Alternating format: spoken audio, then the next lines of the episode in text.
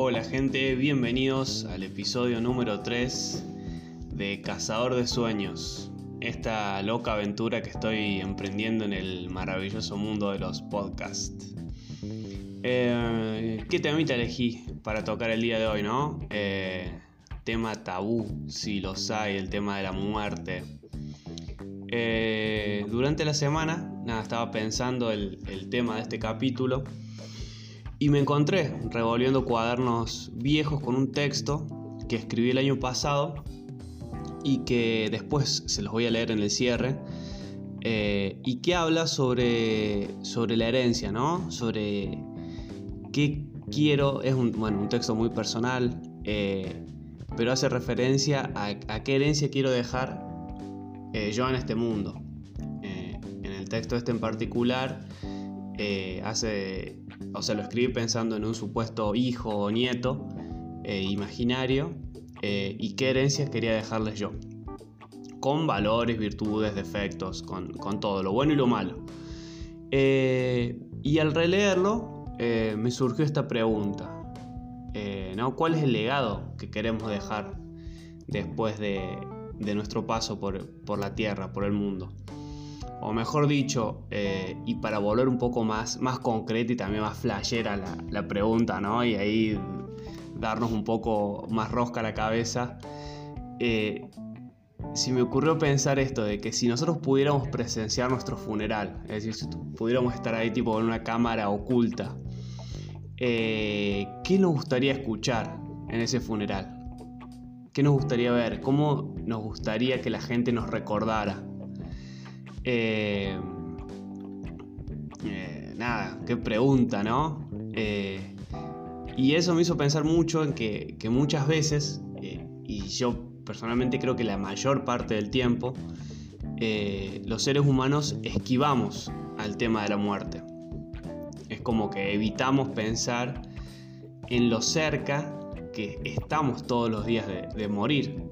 Básicamente, así de simple. O sea, el solo hecho de cruzar una calle, de exponernos a cualquier accidente doméstico, no sé, enchufar un electrodoméstico o lo que sea, eh, no, nos puede llevar a eso, a ese, fin. Eh, o nada, simplemente viviendo y siendo vulnerables ante, ante cualquier enfermedad. Eh, nada, que como seres humanos estamos expuestos y que nos puede, nos puede afectar. Nada, así que creo que básicamente nos, nos hacemos los boludos. Nos hacemos muy bien los boludos eh, y no somos realmente conscientes de lo limitado que es nuestro tiempo en, el mundo. Eh, o sea, si uno saca la, la proporción, o sea, un, un, promedio de vida, 70, 80 años, el que más puede llegar a vivir 100, eh, comparado con la vida del planeta Tierra o, no sé, las, los procesos geológicos o geográficos eh, que se dan, eh, es mínimo, o sea, es algo ínfimo, muy chiquito. Em, y este pensar que siempre habrá un mañana, especialmente creo que es cuando se transitan los primeros y agitados 20 o 30 años de vida en que nos creemos que nada, que tenemos un futuro inmenso por delante, que podemos hacer todo lo que querramos. Em, y el, pensar siempre en ese mañana nos lleva a creernos, o por lo menos pensarnos o tener la sensación de, ser inmortales. Con muchas comillas, ¿no? La palabra inmortal. No, no una vida sin fin, pero sí creer que siempre vamos a tener tiempo para. Eh, para mm, cumplir nuestros sueños, para viajar, para tener nuestro negocio, para lo que sea. Siempre va a haber un mañana. Eh, y ojo, acá no es que digo que, tengamos que, vivir toda nuestra vida pensando en que nos vamos a morir y que vamos a andar por la vida llorando pensando en, nuestra muerte. Pero sí pienso que el tener, eh, un el ser un poquito más conscientes eh, de nuestra mortalidad, nos podría ayudar a desactivar este piloto automático que, encendemos, ¿no? Eh, y que vamos por la vida, eh, nada, como cumpliendo rutinas, objetivos preestablecidos y, no viviendo, básicamente. Eh, y, el, desactivar este piloto automático creo que nos ayudaría principalmente a dos cosas. Primero, a vivir un poquito más en el presente, en el hoy, que es algo muy difícil en, nuestra sociedad actual, que siempre nos obliga a pensar eh, en el mañana, a proyectar en el futuro y como que eh, y en el pasado. Entonces vivimos entre el presente, entre el, futuro y el pasado. Eh, y el presente nada, es como que, pasa desapercibido. Y como segundo, enfocarnos más en el tipo de vida que queremos llevar. en cuál es nuestra misión en, la vida y, cómo queremos ¿no? llevar esa vida, ¿Qué, queremos hacer, qué son las cosas que, nos llenan el alma, si, queremos hacer ahí una pregunta un poco más profunda. Eh, por ejemplo, no sé, si yo les pregunto ahora, una pregunta que, ya me la he hecho, ¿no? Eh, si supieran que les queda una semana, o bueno, pongamos un poquito más, un mes de vida, eh, si les avisan hoy, después de llorar, obviamente, ¿no? Que creo que es todo lo que todos haríamos. Después de pasar unas horas llorando, em, ¿qué cambiarían ustedes? ¿Qué sería lo, que harían? ¿Qué sería lo que dirían? Eh, sabiendo que, les quedan días de vida. Eh, no sé, me atrevería a, apostar que muchos, no sé, renunciarían a ese trabajo, que están cansados, que están agotados. Bueno, perdón, sigo un poco enganchado con el, con el tema del capítulo anterior. Eh, si, no, no, si no lo escucharon todavía vayan ahí al capítulo 2, al episodio, episodio 2. Eh, no sé, pueden renunciar a su trabajo, capaz eh, les declararían su amor, sus sentimientos a esa chica o chico que, les gusta, que les vuelve loco y que, no se animan por miedo.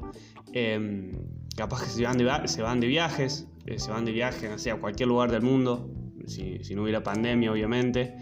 Eh, o estarían un poco más atentos a disfrutar de nada, de las pequeñas maravillas de la vida que tenemos día a día, que nos cruzamos en cada paso que damos, en nuestra ciudad, en nuestro pueblo, donde sea.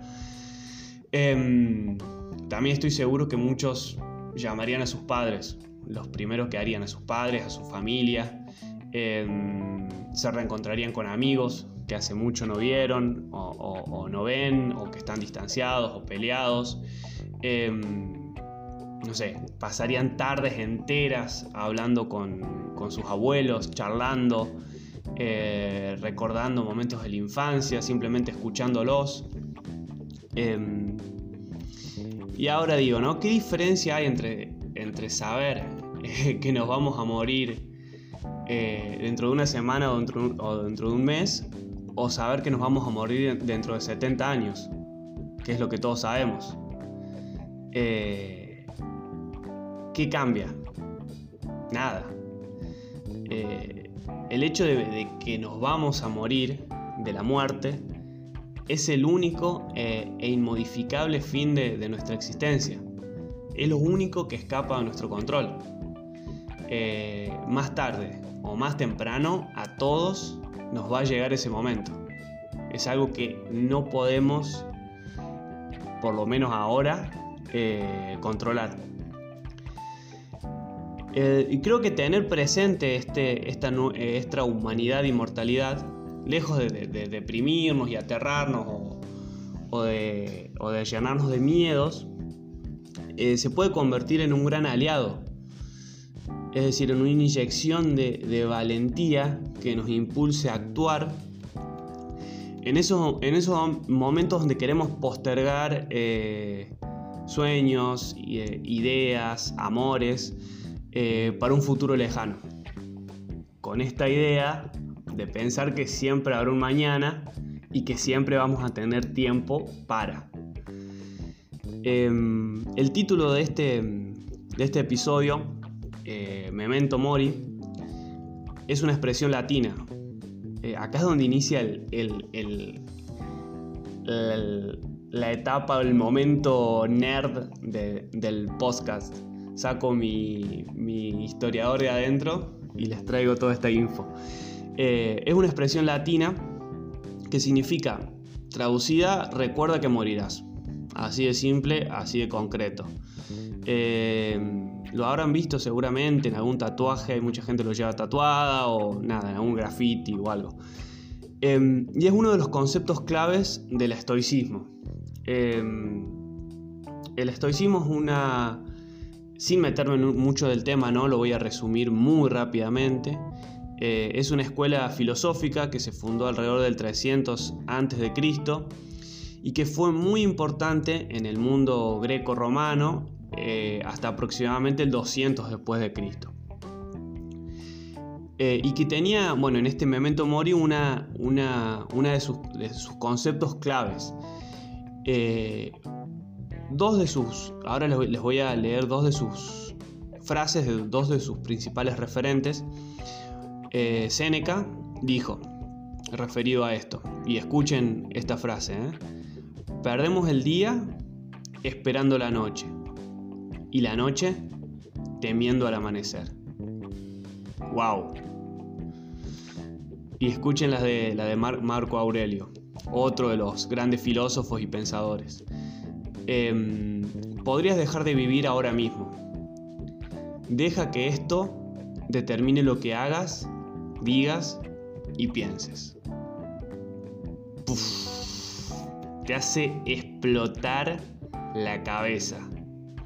Tremenda, ¿no? Y piensen que lo escribieron eh, nada, comienzos de, la era cristiana, del, en torno al siglo I después de Cristo, eh, donde no había ni celulares, ni internet, ni televisión, ni todo el, el circo que tiene armada nuestra sociedad eh, actual, contemporánea, eh, para distraernos y para que perdamos día, noche, tarde, mañana, todo.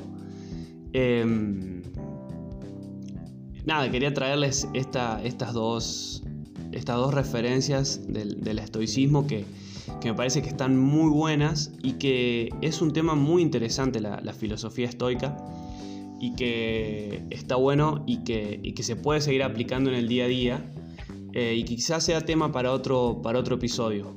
Eh, es algo en, lo que estoy leyendo y que, me gustaría profundizar un poco más en otro, en otro episodio del podcast. Em, bueno, volviendo al tema y para, para, para no irme tanto por las, por las ramas, eh, la vida es, considero que es demasiado corta para, para, malgastarla. Esto es un poco lo que nos dicen los, los estoicos que, escuchábamos antes. Eh, y Memento Mori enseña eso, eh, a no dejar pasar los días, a dejar de posponer, y, de pensar en un futuro que creemos infinito. Memento Mori es eso, en pensar en la eh, en pensar en, pensar que en, tener presente la muerte eh, y que esto nos dé otra perspectiva con respecto a la vida. En dejar de preocuparnos por cosas triviales que nos consumen energías y tiempos y que no, no aportan ningún valor ni sentido a nuestra vida. Yo personalmente suelo suelo usar, eh, nada, es como un concepto o una filosofía, no es propia, ¿no? Pero, que, pero que adquirí con el tiempo eh, y que me sirve como para bajar un poco de, a, eh, realidad, a, poner los pies sobre la tierra y dejar de, querer controlar todo. es un, nada, un refrán que dice que si que no sirve de nada preocuparse por aquello, aquello que escapa de nuestro control.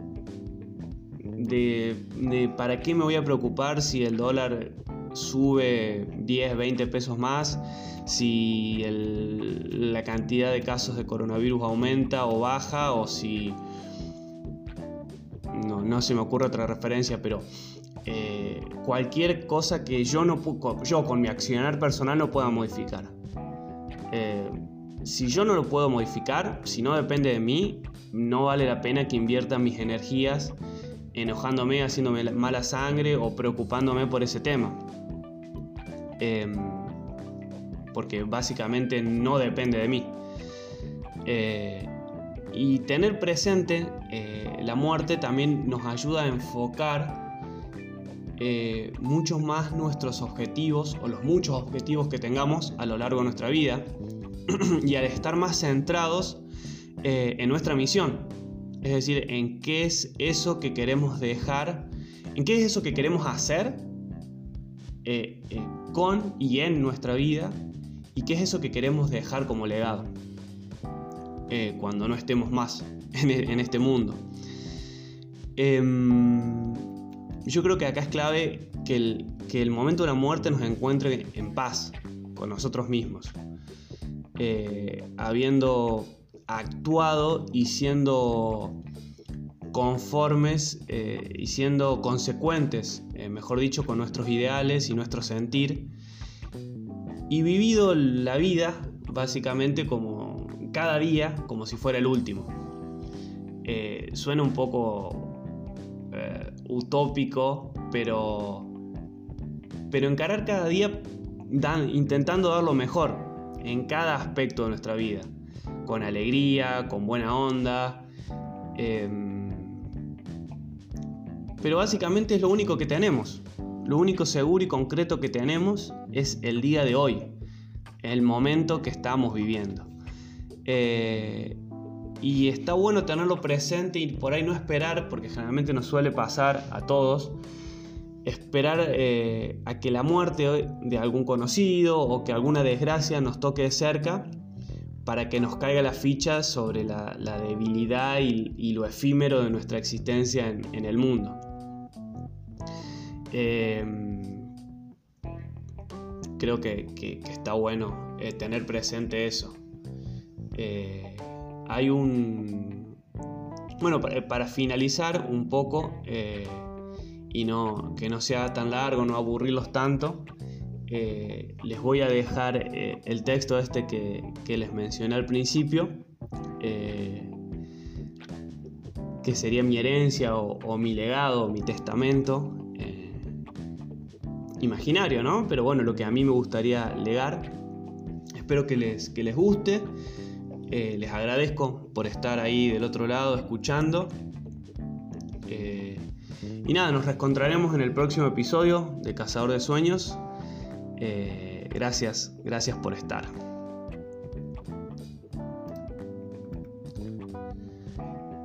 Herencia. Te dejo todo lo que tengo, porque no tengo más riquezas que estas simples palabras. Y por más que la tuviese, estas palabras simples serán mi más preciado legado.